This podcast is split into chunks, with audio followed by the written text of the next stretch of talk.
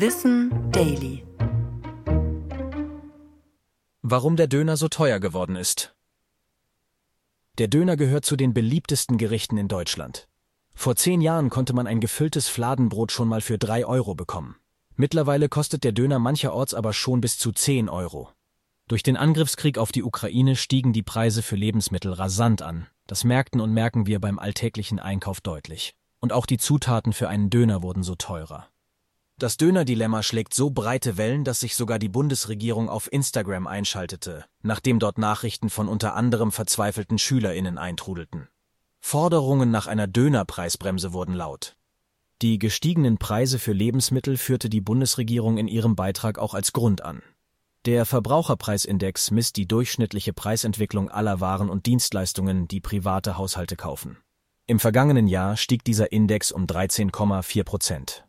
Noch dazu erhöhten sich im Zuge des Ukraine-Kriegs auch die Energiepreise, Ladenmieten, Lieferkosten und Löhne. Mit der am 1. März in Kraft getretenen Preisbremse für Gas, Wärme und Strom will die Bundesregierung laut ihrem Instagram-Post auch kleinen Unternehmen wie Dönerläden helfen. Ob das funktioniert, bleibt abzuwarten.